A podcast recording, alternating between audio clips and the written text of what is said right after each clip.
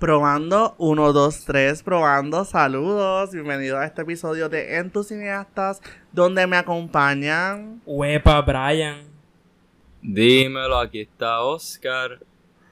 Y en este episodio vamos a indagar un poquito más en lo que es, pues, una cultura bien reconocida y que, que no necesitamos especificar tanto, ¿verdad?, de dónde viene, porque siento que es una experiencia bien universal. Este episodio lo hemos decidido titular Latinx contra X, bien importante. Porque vamos a discutir sexualidades, vamos a discutir eh, identidades de género, vamos a discutir eh, situaciones cotidianas que pues en la cultura latinoamericana consideramos que tienen mucho peso por alguna razón u otra. Y yo estoy súper motivado de discutir este tema porque siento que aquí hay tela para cortar, genuinamente. Concuerdo. Así que yo creo que deberíamos full empezar de lleno, nos vamos a dar contexto. Obviamente, aquí hay un montón de vocabulario que vamos a estar explicando poco a poco a medida que vayan pasando el episodio.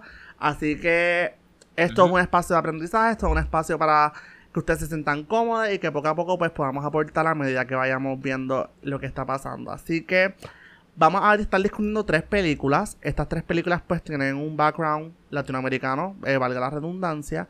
Y vamos a estar explorando cómo estas películas se pueden asimilar a la experiencia caribeña, la experiencia de cada uno de nosotros o simplemente por pues, la experiencia latinoamericana como se ha dictado con el pasar de los años. Así que comenzamos con un exitazo, una de mis novelas preferidas ever, que se adaptó a cine hace par de añitos. Y estoy hablando de como agua para chocolate. Esto es un spoiler zone episode, así que mucho cuidado. Quizás no vamos a entrar mucho en detalles de la película per se, pero no puedo defender a nadie, no puedo proteger a nadie. Tengo que ser honesto, lo que salga salió. Así que comenzamos esta conversación diciendo número uno que yo siento que esto tanto está presente en la película como está también en el libro, con que estamos presentes en el libro pero creo que un buen approach a comenzar a discutir como que el tema de la sexualidad o simplemente como que taparlo es el uso de la cocina, o sea, ¿verdad? Cómo la cocina une las familias, cómo se pasan todas estas tradiciones, recetas, etcétera, cómo ese, ese concepto abstracto de las recetas se traduce también a lo que es la tradición y a las ciertas cosas que están pasando en la casa. Algo que me llamó la atención de esta película es cómo utiliza la comida y la une con el sexo para tratar de, de ser como una metáfora para los sentimientos de los personajes. O sea, es como que un personaje está molesto, entonces se pone a cocinar y eso que realiza tiene un efecto en la gente alrededor, o sea, la gente que se come eso que prepara. Y eso me pareció sumamente interesante y hasta gracioso. No es que también, creo que también se asocia mucho, ¿verdad? La comida latinoamericana siento que siempre se condimenta, se, asocia con que pues, hay mucho, hay muchas especias, etcétera. Exacto, y esas meticulosidades las traduce a sentimientos, las traduce al acto, las traduce a un montón de cosas que es como, de alguna manera, lo conectes o no, tú sabes que está relacionado a lo que está pasando en la situación. Sí, exacto. Es como si la comida en la película representando lo que el personaje que está cocinando no quiere decir, quiere mantener escondido. Pero no puede porque se transfiere a través de la, de la cocina y pues eso a mí me gustó mucho y me gustó mucho la manera que lo hicieron, como que no fue súper, like, over the top. Tuvo su, sutileza. Sí. Y se entendió, se leyó súper bien y creo que Um, funciona súper bien para la trama y todo lo que está pasando.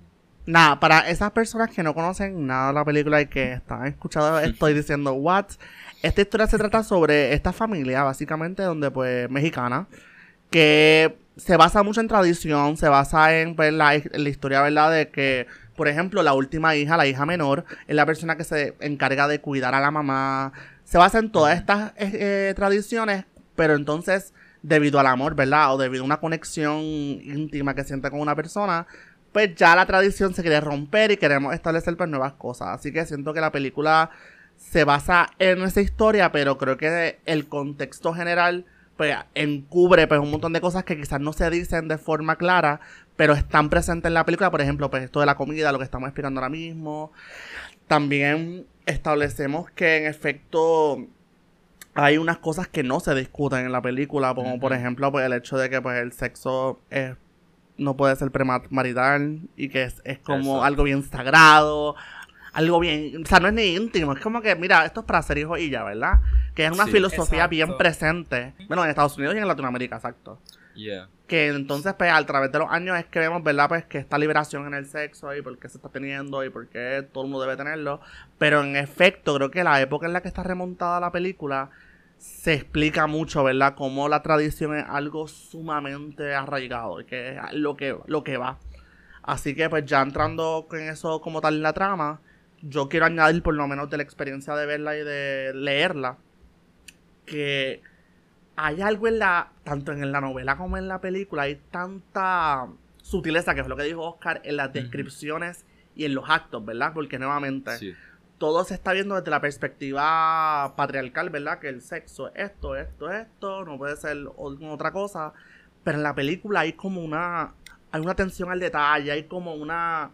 Hay una pasión, hay una pasión arraigada tanto al sexo que se, que se une con la comida. O sea, es como que vamos a hablar de la comida, que la comida es como parte de nosotros, de parte de quienes somos. Pero entonces, bajo el subtexto, hablamos del sexo, de la intimidad, de cómo cómo expresamos emociones a través de él. Y de verdad que para mí ese tipo de historias a mí me encanta. Siento que conecto súper bien con esas historias porque se sienten universales. O sea, de alguna manera u otra se sienten bien universales a pesar de que la cultura es lo más importante en la trama. O sea, esto es cultura mexicana, las comunidades son eh, nativas de allí. O sea, y todo eso, pero el subtexto y todo lo que está amarrado a él es sumamente contemporáneo o, o se puede relacionar uno con el pasado de, de uno. Bueno, yo algo que quería mencionar rapidito es que, exacto, dije yo inicialmente y después tú repetiste que la sutileza de la película, algo que me gustó mucho porque la primera vez que se transfiere emociones a través de la comida es después de que la personaje principal está sintiendo un montón de dolor, un heartbreak. y cuando está cocinando caen lágrimas de ella en la comida. Y eso es algo como que lo enseñan en la película bien rápido y ya como que la persona que la está ayudando dice como que, ah, mira, no quiero que llores, como que ahora estás conmigo, puedes dejarlo todo salir, pero no llores en la comida. Enseña como que una escena de ella, de las lágrimas cayendo, y después próxima escena, todo el mundo comiendo la comida y tú ves que todos le afecta, están llorando, están en la boda, que es un momento de celebración y todo el mundo llorando. Ajá. Ajá, y me encantó ese, ese momento que es como, como dije, la primera vez y algo que eh, pienso que pudo haber sido bien fácil llevarlo a la exageración.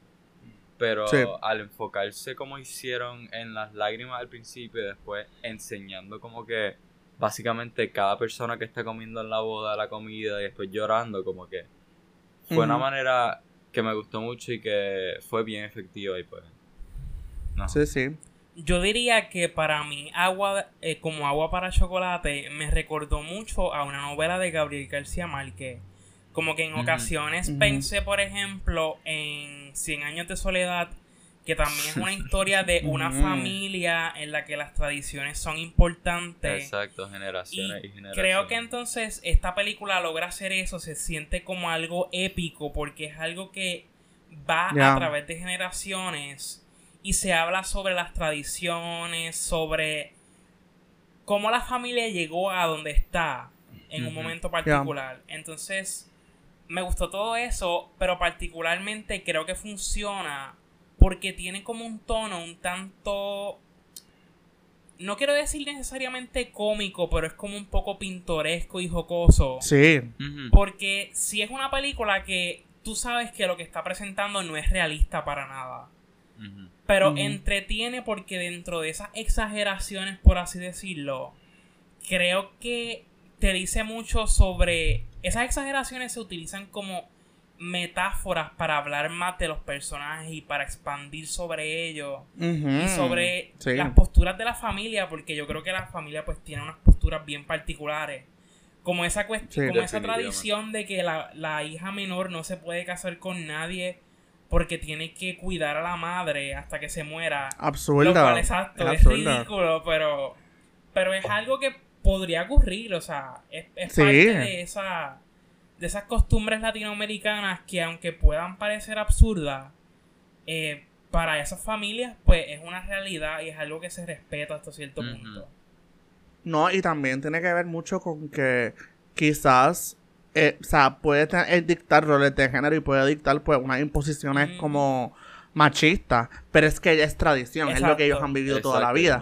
así que Exactamente, esto es, esto es ley de vida. Y creo que también eso es algo que me gustó mucho ver en la película porque siento que muchas veces queremos como queremos como cambiar a la gente y queremos imponer estas cosas, pero es que es lo que han vivido, es lo que conocen. Así que de la primera que uno quiera cambiar esta rutina o cambiar todas estas eh, cosas, ya rápido se interpretan como actos de rebelión. y creo que en esta película, exacto, y en esta película el sexo funciona también como un tipo de rebelión. So para mí eso es como algo bien ay, no sé, bien fuerte. Exacto, o sea, expandiendo sobre lo que acabas de decir, puedo pensar que, por ejemplo, la, una de las hermanas de la protagonista, cuando tiene una hija, lo primero que ella dice es como que, ah, pues mira, esta es mi única hija, así que ella me tiene que cuidar hasta que pues muera. Exacto, y no se puede casar. Entonces, obviamente, pues la protagonista se opone a eso. Y pues es, es interesante ver cómo entonces esa hermana siendo mujer, ella sigue con ese patrón familiar que aunque en cierta manera ella ha visto cómo ha afectado a su hermana, ella dice, pues, la familia siempre ha sido así, así que yo voy a ser así con mi hija también. Es lo que conoce. Exacto. Exacto, no siente que tiene otra opción. Y aunque... Ajá, algo que me llamó la atención es que aunque la hermana y ella ya se escaparon de la madre que tenían todas estas reglas, todas estas imposiciones, todavía sigue con la tradición porque es lo único que conoce. Exacto, no, te, pienso que de verdad la película juega súper bien con eso y lo trata de una manera, pues mira, es la manera en que se debe tratar porque es que es lo que pasa. No es nada, ¿verdad? Y podemos llevarlo al hipérbole, ¿verdad? Que llega a un punto en la, la, que pues se siente un poco exagerado y se siente como que, como que what the hell. Pero literalmente es lo que ha pasado y no es nada nuevo. O sea, probablemente hay personas que ven estas películas y piensan, piensan como que, wow, espérate, como que esto es algo nuevo, porque como ya que se va, como que no va a cuidar a la mamá, es un irresponsable. Y no, o sea, tiene, hay unos subtextos bien presentes que te explican por qué en efecto no, no eso no debe pasar o no, no funciona. Y hasta cierto punto esas tradiciones están tan internalizadas que, por ejemplo, aún luego de que la mamá falleció, ellas siguen siendo perseguidas por el fantasma de la mamá. y obviamente es como ese sentido de culpa de que diantre. Esto es algo que yo no debo estar haciendo simplemente porque no es lo que me enseñaron. Porque me van a castigar si, si no hago esto de tal manera. Y ese sentido, ¿verdad? De, de culpa hasta cierto punto es interesante ver cómo lo maneja la película con, el fantasma, por ejemplo, de la mamá. No, pero de verdad es una película que se presta para eso mismo, para, para internalizar definitivamente, crear conciencia de ver como que cómo nuestra cultura puede traer cosas y puede traer pues estigmas que en efecto pues nos afectan como personas, especialmente pues, a las mujeres. Y siento que también Hablando de pues, el libro, el libro tiene mucha, o sea, es muy sensual. Hay mucho teasing, hay mucho, una tocaera extrema. y aunque la película, aunque siento que la película sí le baja un poquito a, esa, a esas cositas, siento que como quiera estaban presentes y le daban un peso bien, bien fuerte al, al contexto de la historia, porque en efecto llegó un punto en que todo era secreto, ¿verdad? Era un secreto, estos meetups eran como bien clandestinos y eso es lo que pasa, eso también es lo que pasaba, hay que hablar de eso también, ¿verdad? Como eh, los matrimonios arreglados estaban súper presentes en esa época. Eh, y también la, malicia de la mamá, ¿verdad? La mamá sabe, la mamá no sabe, ¿verdad? La mother, mother, mothers know everything. Y creo que, ¿verdad? Nuevamente, una historia mexicana, ¿verdad? Que se presenta como, ¿verdad? Este, centroamericana tiene un contexto sumamente universal que yo pienso que tiene can voice up hasta una generación caribeña, por lo menos como nosotros. Sobre el tema de la sexualidad, yo creo que cuando mejor se representa es con la historia de la hermana de Gertrudis. Porque obviamente ella tiene esta escena súper, a mí me pareció bien graciosa. Cuando ella, no sé cómo explicarlo, simplemente es una escena donde hay como algo que, como una liberación sexual. O sea, para mí la, escena simboliza eso, esa liberación sexual. Y que ella se escapa con un hombre que básicamente ella no conoce. Exacto, aparece de la nada. Exacto, aparece de la nada y es como algo del destino, es como ese impulso sexual de que ella se siente atraído por esa persona que no conoce. Y nada, se escapan juntos de una manera bien graciosa. 100% la apoyo. Ve, esto es representación. y entonces yo creo que en ese sentido la película quería, mediante esa escena, marcar esa liberación sexual del personaje y cómo eso la lleva a un estilo de vida bien distinto al que ella pues anticipaba. Y aunque su familia lo ve como algo deshonroso, ella termina siendo una persona bien respetada. Literal. Y como que muy, ¿cómo te digo? Exacto, respetada porque básicamente los hombres le hacen caso a lo que ella dice. Ella, ella quiere hacer. Ella es una general. Exacto, y algo que a mí me gustó mucho también es que después de esa escena donde conoce al muchacho y se la lleva y dicen como que, ah, mira, Gertrudy fue raptada, whatever. Yo pensé que no iba a aparecer más en la película, pero después aparece y no solo aparece, sino aparece para aconsejar a la personaje principal. Y eso es algo que me gustó mucho porque siento que lo, qué sé yo, lo normal, lógico, whatever, sería que la enseñan a ser raptada y después eso es el final de su historia, pero no hicieron eso, le dieron un rol más como que de consejera, de hermana mayor, de guía y pues eso eso me gustó mucho porque ajá, como tú dices, el rol que ella tiene es uno donde she comes into her own, tiene autoridad, tiene poder, tiene conocimiento y llega para compartirlo con su hermana y enseñar que, sabes, puede escoger otro camino y todavía ser respetada. Para mí otro personaje importante es el del doctor, porque el doctor es mm. quien le quien impulsa a la protagonista a que a que entienda que que lo que lo que su, lo que su mamá quiere para ella es algo absurdo, o sea, yo creo que el, el doctor es quien primero cuando escucha eso de que ella como que ya no se puede casar, él es el primero que dice, eso es absurdo, eso es algo ridículo. es ridículo. Y eso yo creo que la impulsa a ella a querer buscar una vida lejos de su familia, a querer explorar este otra realidad a la que ella no está acostumbrada. De verdad, la película tiene layers como loco. Pienso que pues, tiene. Exacto, tiene como un montón de, de espacio para criticar y para discutir. Así que pues antes de cerrar con el tema, les pregunto a ustedes cuántas estrellas le dan a la película. Para mí cuatro estrellas, yo creo que está muy buena, la recomiendo. Es graciosa, es entretenida. Y creo que es una película que yo, o sea, yo conocía de la película, pero no la había visto porque sentía que no iba a ser para mí. Pero me sorprendió muchísimo, en verdad. Así que la recomiendo. Period. Ya, pues yo, yo creo que yo la conocía de nombre nada más, no sabía nada, absolutamente nada de ella. Y no fue exactamente lo que esperé, pero la sutileza y como que el, el slow pacing de la película, pero la efectividad con la que lleva la trama me gustó mucho y creo que ahora yo la daría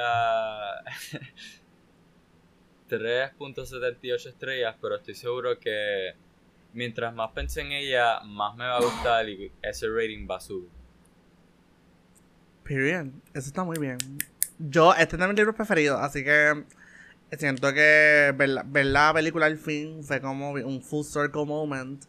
Así que yo todavía estoy batallando con el rating. Yo tuve situaciones particulares que hablaremos en otro momento. Pero definitivamente a mí me gustó mucho y siento que pues, nuevamente puede llegar a convertirse en una película que puedo... que de verdad que puedo señalar y que puedo tener alta. Así que transicionando de esta historia completamente heterosexual, monógama y hasta cierto punto tradicional, pasamos a algo completamente no convencional. Eh, exploramos la bisexualidad hasta cierto punto y las relaciones entre masculinidades. Así que estamos hablando de Y tu mamá también. Creo que esta película no necesita ningún tipo de introducción. Para las personas que no saben absolutamente nada, yo les voy a dar la sinopsis más corta del mundo porque verdaderamente tienen que verla. Exacto. Pienso, que es una experiencia universal. 100%. Este. Tenemos estos dos jóvenes mexicanos que, pues, son unas personas pues, bastante activas sexualmente con sus parejas. Son unos bellacos. y y, ¿verdad? Ellos eh, crean este infatuation, este, este crush o este, ¿verdad? Romance con esta señora que es la prometida de un primo de uno de ellos de esta noche. Y ellos como que deciden embarcarse en este viaje por razones bien personales y pues, razones que discutiremos en la película. ¿Verdad? En la discusión, valga la redundancia. Pero ellos deciden embarcarse en este viaje donde se explora mucho, pues, muchos temas y muchos tabús que quizás ellos no lo ven como cosas, bueno, lo ven como algo súper escandaloso, pero con el tiempo nos damos cuenta que hay un, hay un bagaje atado a, a, su, a su historia. Así que eso es lo único que se puede hablar de la película. Obviamente esta discusión va a ser sumamente spoilery. Así que esto también nuevamente vuelvo a enfatizar que Pausa de todo. Vete No, pero, o sea, yo quiero, enfatizar que aunque sí podemos hablar de spoilers, yo creo que no arruina específicamente esta película. la experiencia. Yo te puedo contar lo que ocurre en la película y no va a ser realmente nada porque es una película que es más sobre la experiencia misma que sobre la trama. 100%. También, ¿no? Es que también hay que señalar que la, o sea, el trabajo actoral es otra cosa, las situaciones cómo se manejan, porque una cosa es decirte, pues pasó esto y esto y esto, pero como, como ellos lo representan o como, o como sucede, tiene un, tiene un peso heavy. O sea, en verdad, lo que decidas hacer, te quedes escuchando lo decidas ver la película, este es tu momento para decidir, porque nosotros vamos a romper a hablar y siento que aquí hay tela para cortar también.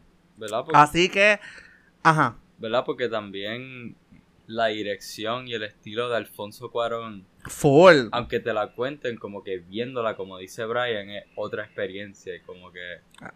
Pienso que tú puedes hablar de la película cuanto tú quieras, pero si no la has visto, no va a ser igual y no va a tener la misma experiencia. Like, no, te la va a arruinar, como dijo Brian. Porque el estilo de Alfonso Cuarón es tan presente y tan importante para la trama que si no tienes eso de referencia, pues de verdad que, ajá, como que no te, no es lo mismo. Entramos de lleno con el mero hecho de que nos introducen la historia de la manera más gráfica posible. Sí. Estableciendo, estableciendo que estos son chamaquitos yes. que están sumamente hormonales, para no decir cualquier otro derivado de la palabra. Exacto, esa es la palabra. Yo quiero decir que yo había visto esta película varias veces antes, pero hacía tiempo que no la veía y debo decir que yo había olvidado ese comienzo. Y sentí que cuando comenzó la película era como algo tan gráfico que yo decía, wow, esto realmente había pasado así. Y debo decir que me parece excelente porque, o sea, qué mejor manera de tú introducir una historia altamente sexual donde la sexualidad es importante que con un acto de sexo de ambos protagonistas. Exacto. Me pareció perfecto como introducción.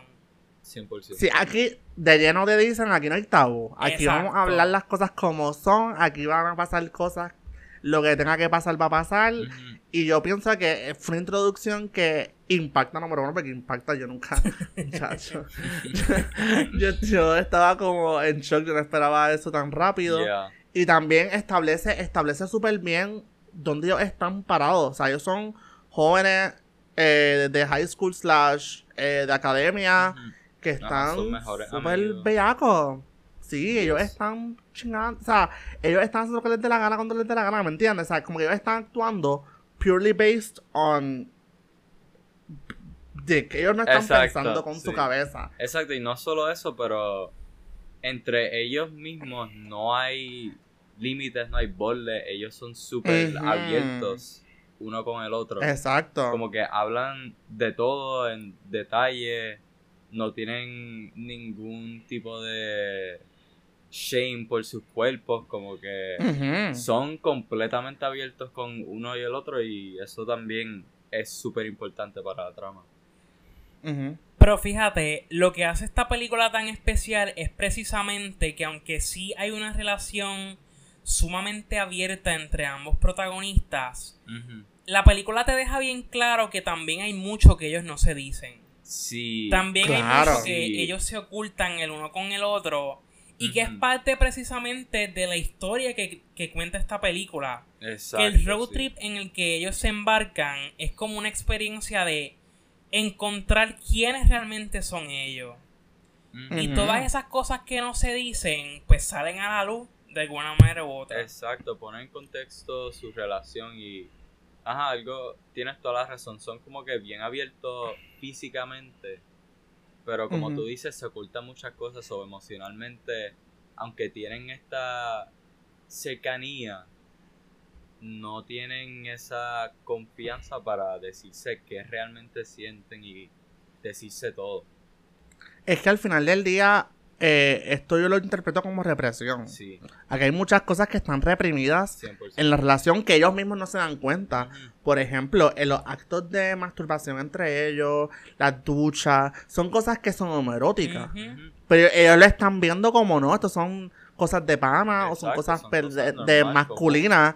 Exacto. Que poco a poco nos vamos, nos vamos dando cuenta que está ese lado reprimido y está otro lado reprimido que es el que a la primera que nosotros nos, eh, al primer acto de, de, enojo o de ira, reaccionamos de manera volátil y salen las verdades. O sea que son dos, son dos represiones que, que salen de emociones. O sea, they act on emotion. Y es como bien visceral. Para mí es bien visceral porque así son los, así son los hombres, así son, así son.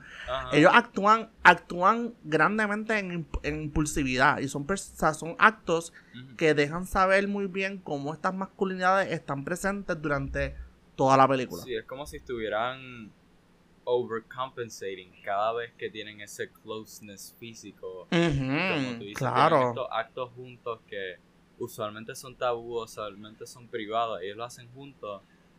Pero la manera que se hablan cuando lo hacen es como, como dije, overcompensating, es bien un poquito exagerado, bien como que over the top y bien como que lo estoy haciendo, estoy diciendo todas estas cosas para que no me juzgue y, pero en realidad no te estoy enseñando nada. Es como que. Exacto.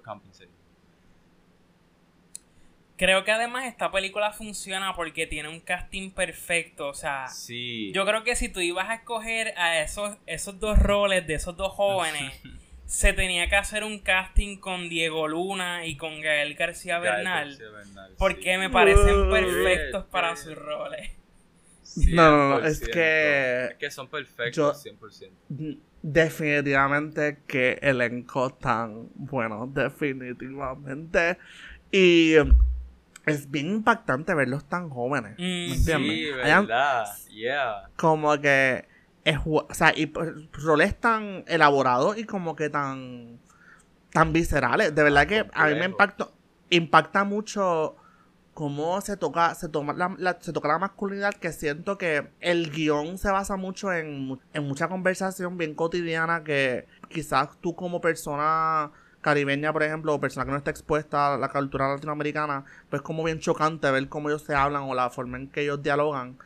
Pero es que también hay una, en el mismo guion hay como, tú puedes ver cómo ahí está presente en todo momento esa misma represión esa misma o ese mismo miedo a contarse las cosas o hablarlas como que entre ellos. Así que la masculinidad está bien presente en la película y sobre todo pues el homoerotismo está bollante, está literalmente dando vueltas, dando vueltas por ahí. Brian.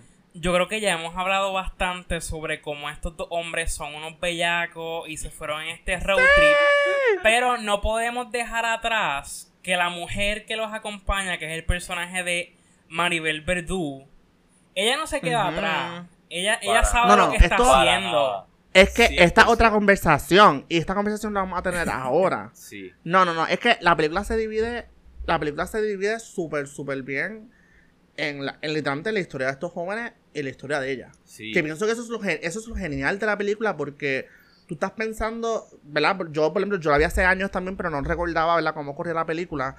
Yo olvidé por completo que a mí me daban un contexto de ella. O sea, como que darme una percepción, una perspectiva desde su parte. Eso a mí se me había olvidado por completo. ¿Verdad? A mí también me pasó igual porque yo como que recordaba que ella emprendía este road trip y que desde el principio como que ya tenía esta motivación de que iba a tener sexo con ellos dos. Y yo sentía que era algo como más straightforward. Pero, no, nada que ver. Hay un contexto, hay una razón de ser. Ocurren unas cosas para que ella tome esa decisión de, de entrar en una relación física con los muchachos. No, y también entablar cierto punto supremacía. O sea, ella entabla como este rol de género, como que aquí la, uno, la adulta soy yo. Exacto. Y aquí la que manda soy yo. Así que como que eso cambia por completo la perspectiva de todo el road trip hasta un punto. Ella deja bien claro que ella es la que sabe sobre sexo. Ellos están aprendiendo. También. Ajá. Exacto. Como que cada vez que pasa algo entre ella y uno de los muchachos, ella es la que lo inicia. Ella es como que la que lo trae. Y pues no, y los, lo narra, como que ella lo, lo guía literalmente, como que a, qué hacer, a dónde ir, etcétera. Y a mí me impactó mucho también el hecho de que ella, yo mira, a mí, a mí me gustó porque siento que me llevaba a varias conclusiones que al final del día, pues, fueran erróneas o fueran correctas, me mantuvo creando teorías todo el tiempo. Por ejemplo, pues, ellos estuvieron viéndose en ella toda la película. Básicamente. Eso hice ya rápido ya empezaba, ok, pues mira, esto puede tener que, puede, puede tener que ver con que, pues, con su pareja, o quiere quedar embarazada, pero no, maybe el hecho de que, pues, ella, ella quiere literalmente sentir esa, o sea, como que sentir supremacía, el hecho de que, pues, él, él está como, o sea, ellos están básicamente como que rindiéndose a ella, porque eso es el acto de, de venirse, claro está. Es literalmente estar liberando, ¿me entiendes? So, Eso para ella quizás es como hasta empowering hasta cierto punto. O sea, siempre yo estaba viendo la película y constantemente creando las teorías que, ¿verdad? Al final, pues, te establecen, ¿verdad? Pues, que pienso que eso no lo debemos spoiler. Yo siento que eso no, yo no, yo no tengo el corazón para spoilear eso. Pero sí siento que, mm, como que la travesía de ella es tan personal y poco a poco como ella lo integra y lo, como ella hasta cierto punto como que se aprovecha de estos dos chamaquitos para ella misma como que sentir poderío, sentir pues el mandato sobre ellos. Sí, ¿verdad? Porque desde el primer momento que estos dos muchachos la ven, están detrás de ella. Perritos, son popis. Exacto, como tú dijiste, puede ser like empowering o puede ser algo que ella ve como something que puede, de lo que se puede aprovechar. Y como desde el principio así y por toda la película así, pues tiene estas dinámicas claras de que ellos la están persiguiendo a ella y ella está dejándose y como que manipulando la situación y aprovechándose de eso y de ellos dos. Absolutamente. A mí me parece importante señalar que aunque toda la película es excelente, lo que para mí volvió a esta película un clásico es el final. Yo creo que no debemos expandir sobre el final. Eso como que el final trae una revelación que yo creo que es lo que hace la película especial. Y para mí, volviendo a ver la película, esa revelación final creo que cambia por completo la perspectiva que yo tengo de la película. O sea, las motivaciones cambian por completo. Y eso a mí particularmente me parece que es genial, o sea, en términos de guion, sobre todo cuando es una historia que está narrada, porque hay que decir que la película tiene un narrador que va contando paso a paso lo que ocurre. Como, como dijimos anteriormente, esta película brilla por lo que no se dice. No, y ellos están dando, ellos te están dando las pistas y te están dando las situaciones desde antes. Es que tú no sabes cómo interpretarla, tú no sabes lo que está pasando, tú no sabes este contexto de, de que, que, ella está haciendo, o porque ella se siente de X manera, o porque ella está reaccionando de esa manera. Que yo siento que de alguna manera u otra, como que al, al exponerse que los dos, que ellos, que los dos muchachos son unos bellacos, ya tú como que dices, ok, yo entiendo la razón por la cual ellos se van al road trip. Pero yo no entiendo la razón por la cual ella se va al road trip. Y ese es el aspecto que, más interesa de esta película. ¿Verdad? Como que se mantiene ambiguo. Porque, ajá, como mencionamos al principio, ella está ah, comprometida con el primo de uno de ellos. So, ah, inicialmente no tiene sentido porque ella se va a ir en este road trip con estos dos muchachos que básicamente acaba de conocer, no sabe nada de ellos, le están diciendo de esta playa que nosotros sabemos que se la están inventando, pero ella no lo sabe, o maybe she does. Pero como quiera, decide irse en este road trip con ellos por qué sé yo cuánto tiempo, básicamente de la nada. Exacto, y que también está la cuestión de que ocurre algo entre ella y su pareja y tú automáticamente piensas que la razón por la cual ella se va al road trip es como que para vengarse de él o, o simplemente como que para, exacto, para despecharse, ella está despechada. Pero entonces vemos las conversaciones entre ella y, su comprometido por teléfono también y son conversaciones que te quedas igual de, de, perdido porque tú, o sea, tú no entiendes lo que está pasando. Y creo que definitivamente ese es el aspecto de los aspectos más interesantes de la película. Siento que. 100%, sí, de mí. Y tu mamá también juega con. Juega con un montón de subtexto y juega un montón con. Eso mismo, con el hecho de que estamos explorando. Estamos como jóvenes explorando tantas cosas que al final del día no nos damos cuenta que tenemos cosas reprimidas, tenemos cosas que no estamos hablando y que a la misma vez somos personas volátiles. O sea, pienso que, ¿verdad? Yo puedo hablar de, por ejemplo, mi juventud, o sea, lo que fue como que high school, primero que sea dos años de universidad. Eh, yo era, un, yo era una persona bien, bien emocional, bien volátil. Yo reaccionaba de, de impulsividad. Y creo que todo eso, plasmarlo en televisión, en una película, y que nuevamente, por más por más única que sea, porque se siente mexicana. O sea, tú estás viendo la experiencia mexicana completa. como una película tan nacional se convierte en una experiencia sumamente universal. 100%. Así que no sé si quería añadir algo más. Antes de entonces cerrar, sería preguntarles el rating que le dan a la película. Pueden abundar un poquito de por qué. Bueno, quiero. quiero les escucho. Quiero reiterar que esto 100% es una película que recomendada al 100% debes experimentarla por ti like, por ti misma and create your own opinions. En tu cineasta approved. 100% yo pienso que sí es un modern classic en todos los sentidos. Increíble. So, so true y pues nada como que habiendo dicho eso no creo que es sorpresa que esta película se lleva 5 estrellas Period. Yo concuerdo con ese rating, también le doy 5 estrellas. Pienso que volver a ver la película se convirtió para mí en una experiencia totalmente distinta porque nuevamente no recordaba los contextos tan particulares y, lo brillante que es el guion. Es un guion sumamente bien escrito. Exacto. Um, em, en mi experiencia, yo he visto la película como ya cuatro o cinco veces.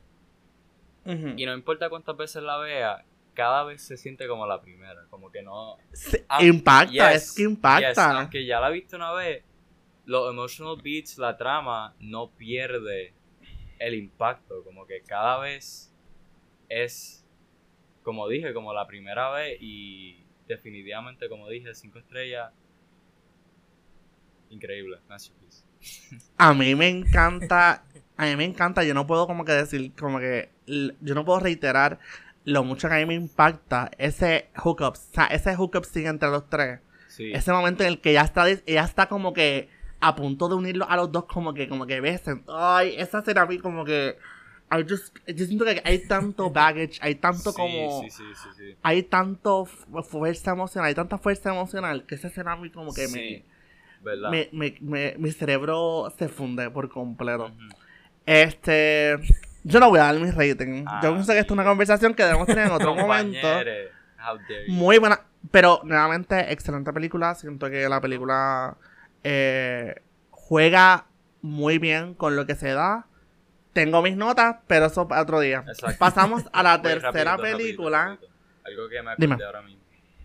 Que, ajá, lo hemos mencionado como que por encimita y sin dar contexto, pero yo pienso que el rol de la muchacha también es como que hacer a los dos personajes principales enfrentarse a cosas que necesitan enfrentarse pero no lo saben. Y Exacto. al tenerla a ella como es tan, como, como dijeron, es la que manda básicamente que es algo que ellos no están acostumbrados porque ellos están básicamente en el mismo nivel. Es algo Claro. que nunca, nunca pensaron que necesitaban, pero definitivamente, definitivamente necesitaban. Y la manera que se juega con eso, la manera que está escrito y perform, es excelente. Que debían enfrentar esas cosas. Sí. Sí. ¿Cómo las enfrentaron? Son otros 20 pesos. Y que pienso que el personaje de ella lo eh, es la razón por la que se toma de manera tan pixelada. Pero pasamos a nuestra tercera película, que creo que es el bagaje más pesado de todo. Sí, creo que de las tres películas eh, presenta una narrativa que no es para nada convencional y que para el 2007, o sea, Sí. corilla. Estas películas que vamos a hablar, estamos hablándoles son películas del 2007 para abajo. O sea, estas son películas ya que llevan años Más de una eh, discutiendo, desarrollando, explorando. Y esta película que vamos a hablar ahora es como es bien interesante cómo se está manejando, cómo se maneja, presenta una historia que no se habla ni en la com- o sea, ni en la comunidad queer, es una narrativa presente Sí. y de verdad que es como hasta cierto punto un logro. Hay sus cosas, ¿verdad? Que se Of critican course. como todo, no es nada nuevo. Pero presentar esta narrativa en el 2007, siento que crea, crea una visión o crea una perspectiva que necesitábamos ver hace años atrás. Ajá, es como, es como tú dijiste en tu review de Letterboxd ahead of its time. Period. Exacto. Period. Para, 100% para ahead of mí esta película demuestra que este tipo de historia no existe desde ahora, sino que existe desde siempre, pero Sí, que ahora es que le estamos dando el enfoque, o sea, ahora es que le estamos dando el spotlight. Por ejemplo, yo no conocía esta película. Yo tampoco. Y me parece interesante sabía. que se haya creado en el 2007 porque siento que la narrativa y la manera en que está creada es como si fuera parte de una conversación que tenemos actualmente, ¿me entiendes? Exacto. Ah, y como, No, es que. Ajá. como tú mencionas, no, una conversación nueva. Es algo que siempre Ujú. estaba ahí, pero que como que no se le ha dado el enfoque que amerita y necesita. Pero a Ujú. través de esta película, como que es como trayendo esta conversación a la luz y dándole el spotlight, como ya mencionó.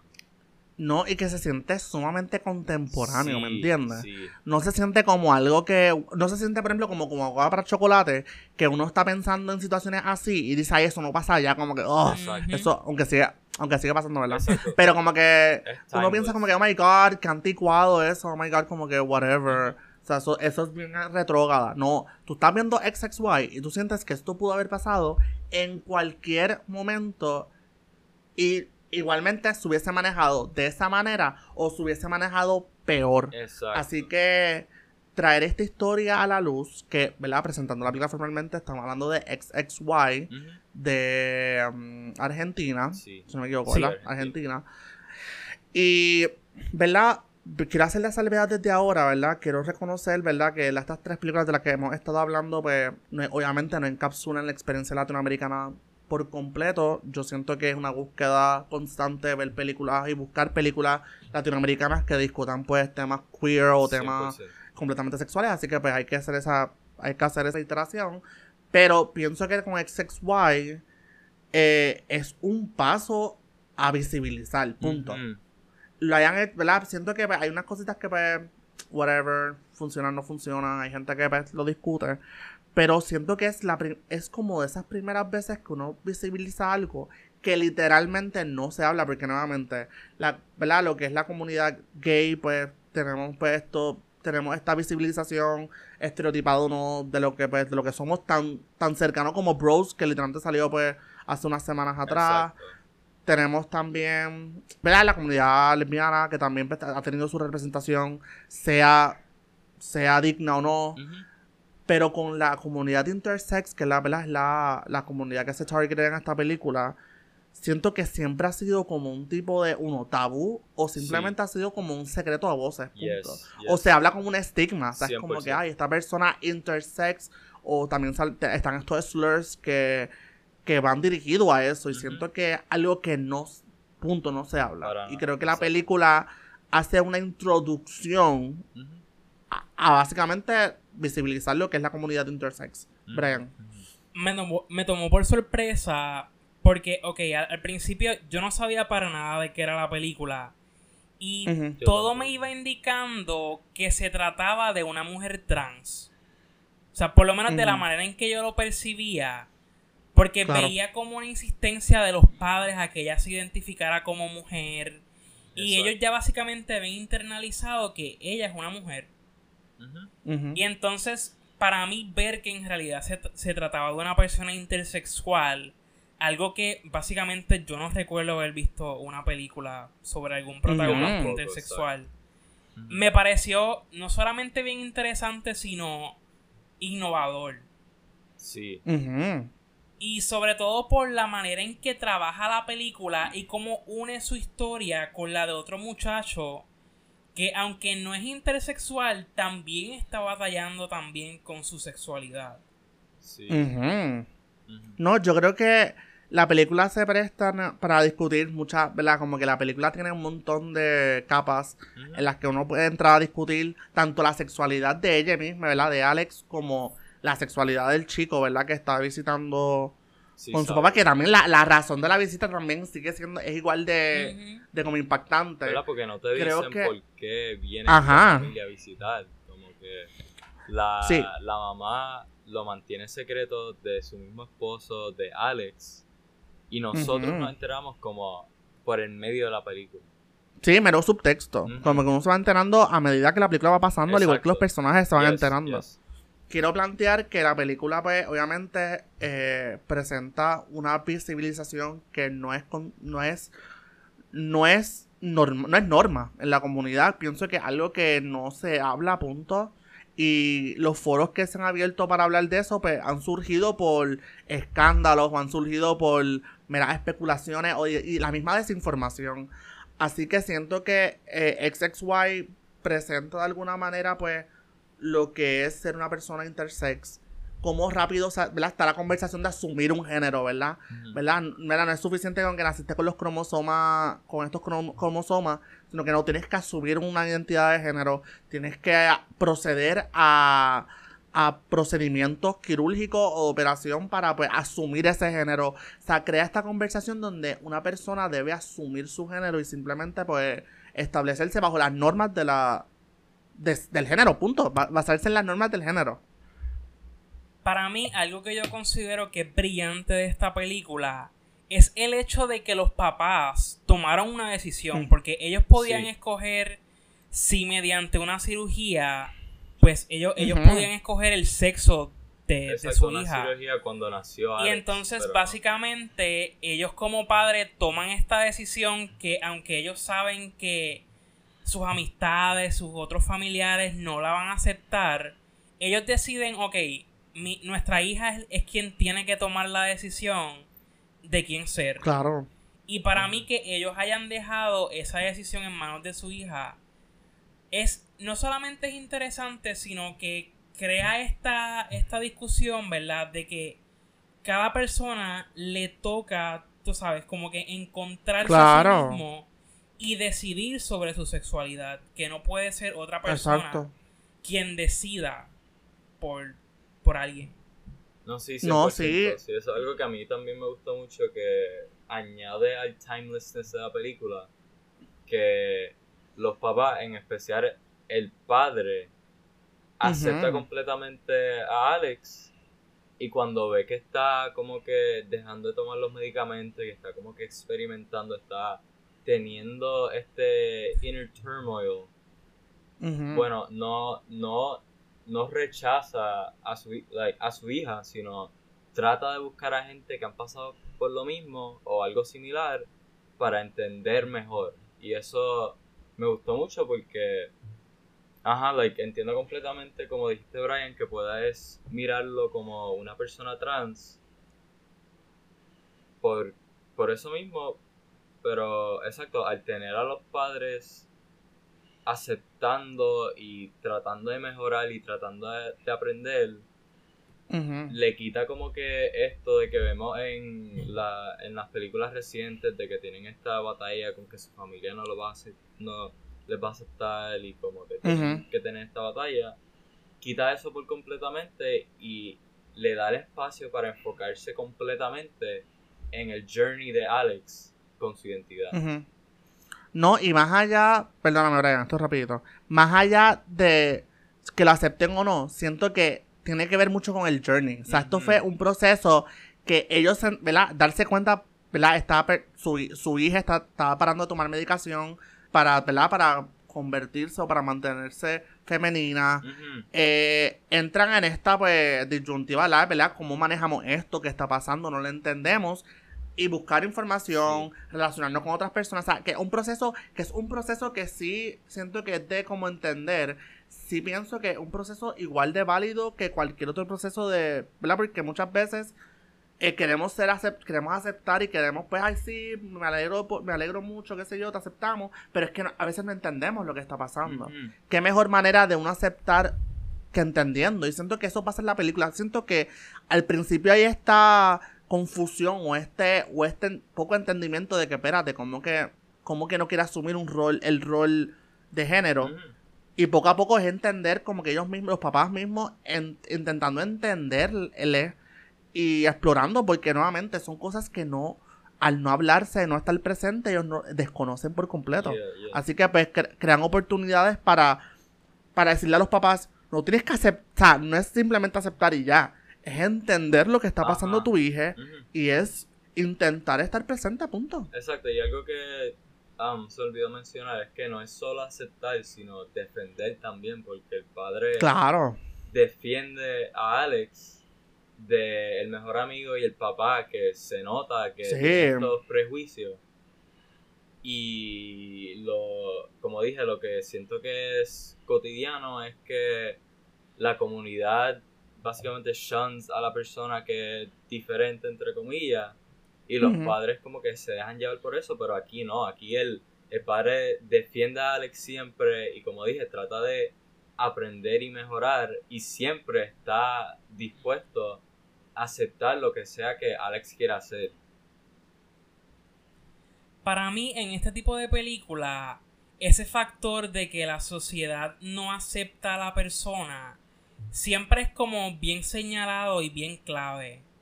Pero entonces, en este caso, a mí me pareció bien interesante que lo lograron manejar de una manera bien sutil, porque a veces el rechazo no tiene por qué ser tan abierto. O sea, a veces una persona no te va a decir, mira, no estoy de acuerdo con eso, o, no te acepto, o, o sea, no, a veces no es tan, no es tan claro.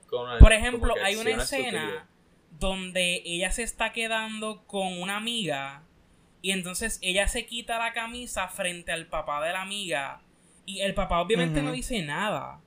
Pero tú notas que él se siente incómodo. Exacto. Y en su mente está como diciendo, espérate, eh, ella debería ser amiga de mi hija, tú sabes, como que se siente ese rechazo. Exacto, sí. Y creo que es genial que no te lo digan tan abiertamente porque no siempre va a ser un rechazo de manera Exacto. abierta.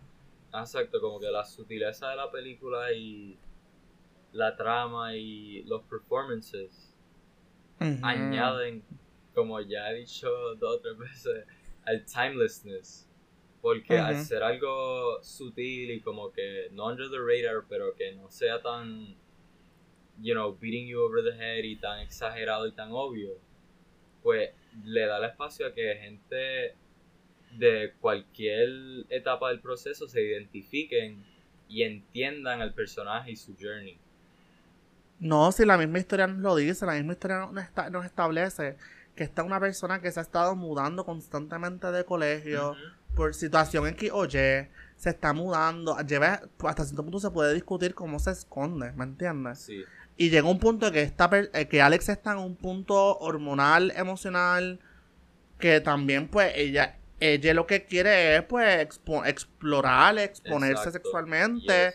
Eh, las hormonas están revueltas. O sea, como que siento que presenta una etapa que nuevamente no, es una etapa que es bien importante en la vida de un joven y siento que, ¿verdad? A veces como se maneja, pues, un poquito, pues, over the top, pero sí tiene que estar presente porque ocurre. Exacto. Y también, pues, ahí entra, pues, la conversación de, del muchacho que está, ¿verdad? Que le viene a visitarla, ¿verdad? La, la historia de sus papás, como sus, los papás de él, pues, tienen una tienen una este tiene una misión que básicamente va a aprender sobre pues, la comunidad intersex y cómo pues cómo podría entonces ayudarle ayudarle verdad y operarla. Eh, vemos el journey de este muchacho conociendo a Alex verdad y yo pienso que eso es, eso es parte es parte integral de la trama porque nuevamente no sabemos nada de esta persona. Esta persona apareció de la nada verdad está acompañada a sus papás verdad porque tiene que acompañar a sus papás. Pero su historia propia, sus intenciones, todo, el, poco a poco ir desarrollándose con la película, crea una perspectiva bien presente, que es el hecho de que puedes reconocer, ¿verdad? Que no, seas de la comunidad o no, hay mucha desinformación hay poca...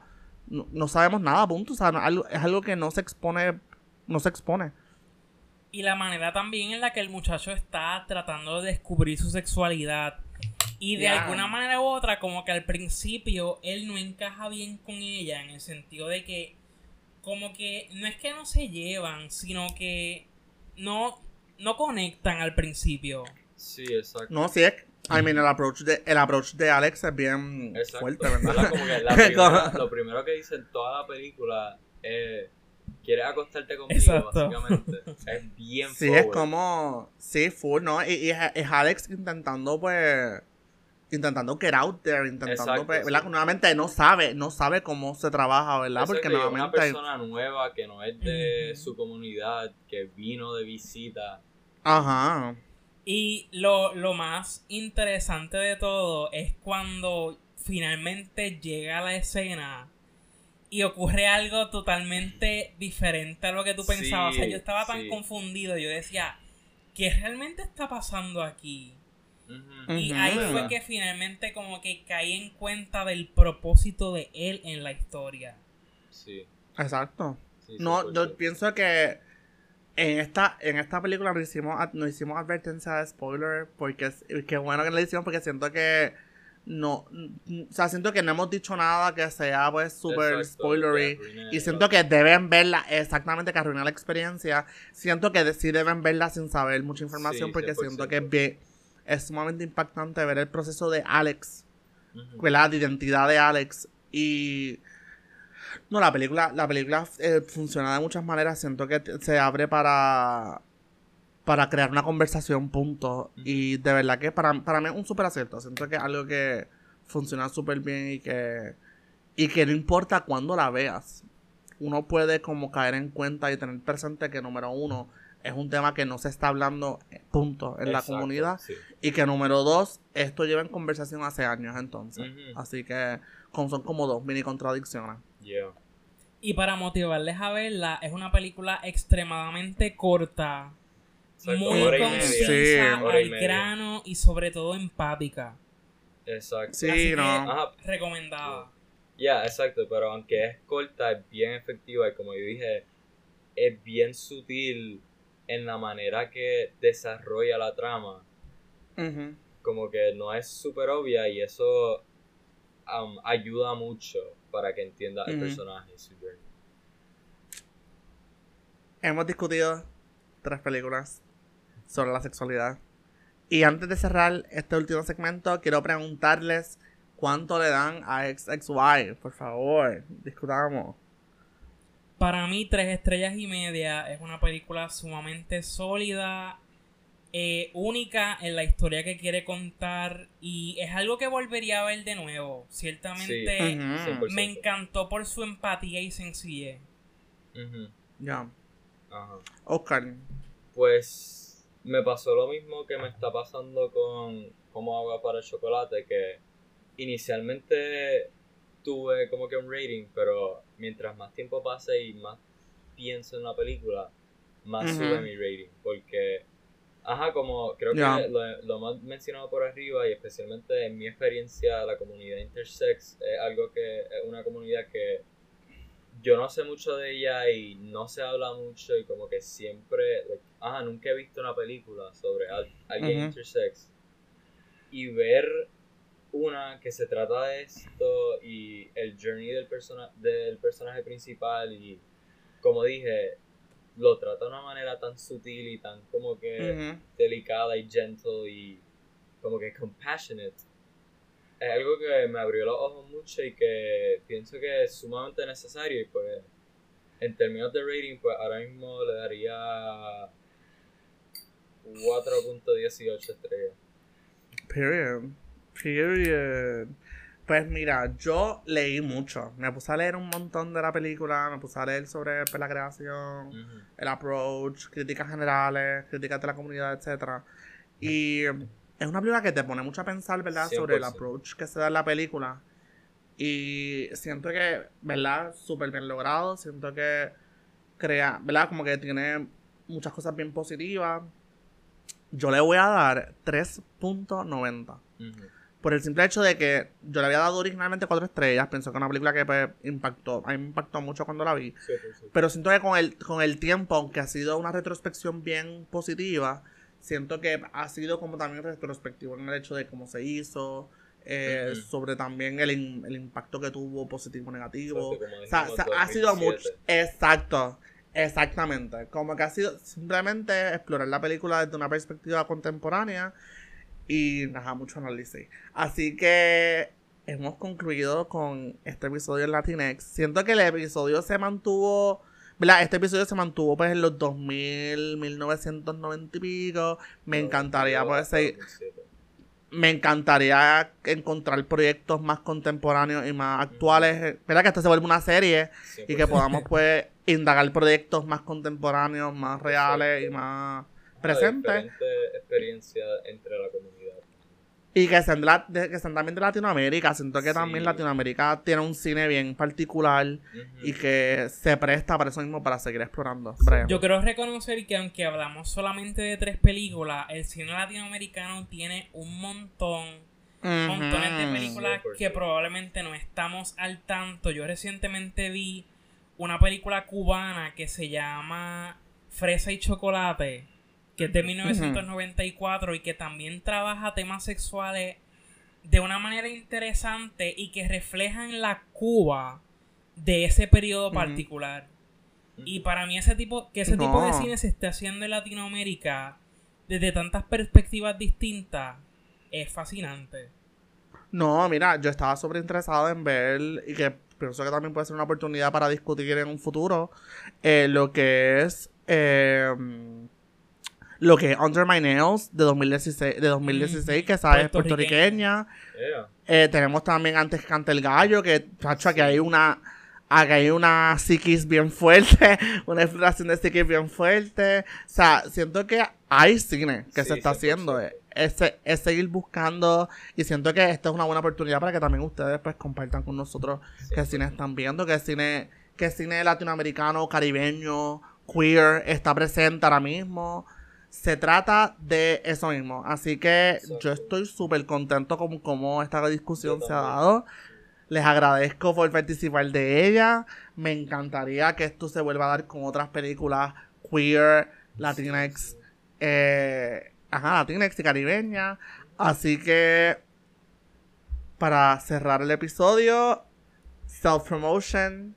Eh, yo voy a yo sí voy a decir que obviamente pues los pueden seguir en, como en tus cineastas en Instagram, en Twitter y en TikTok. Así que pues tienen esa herramienta disponible.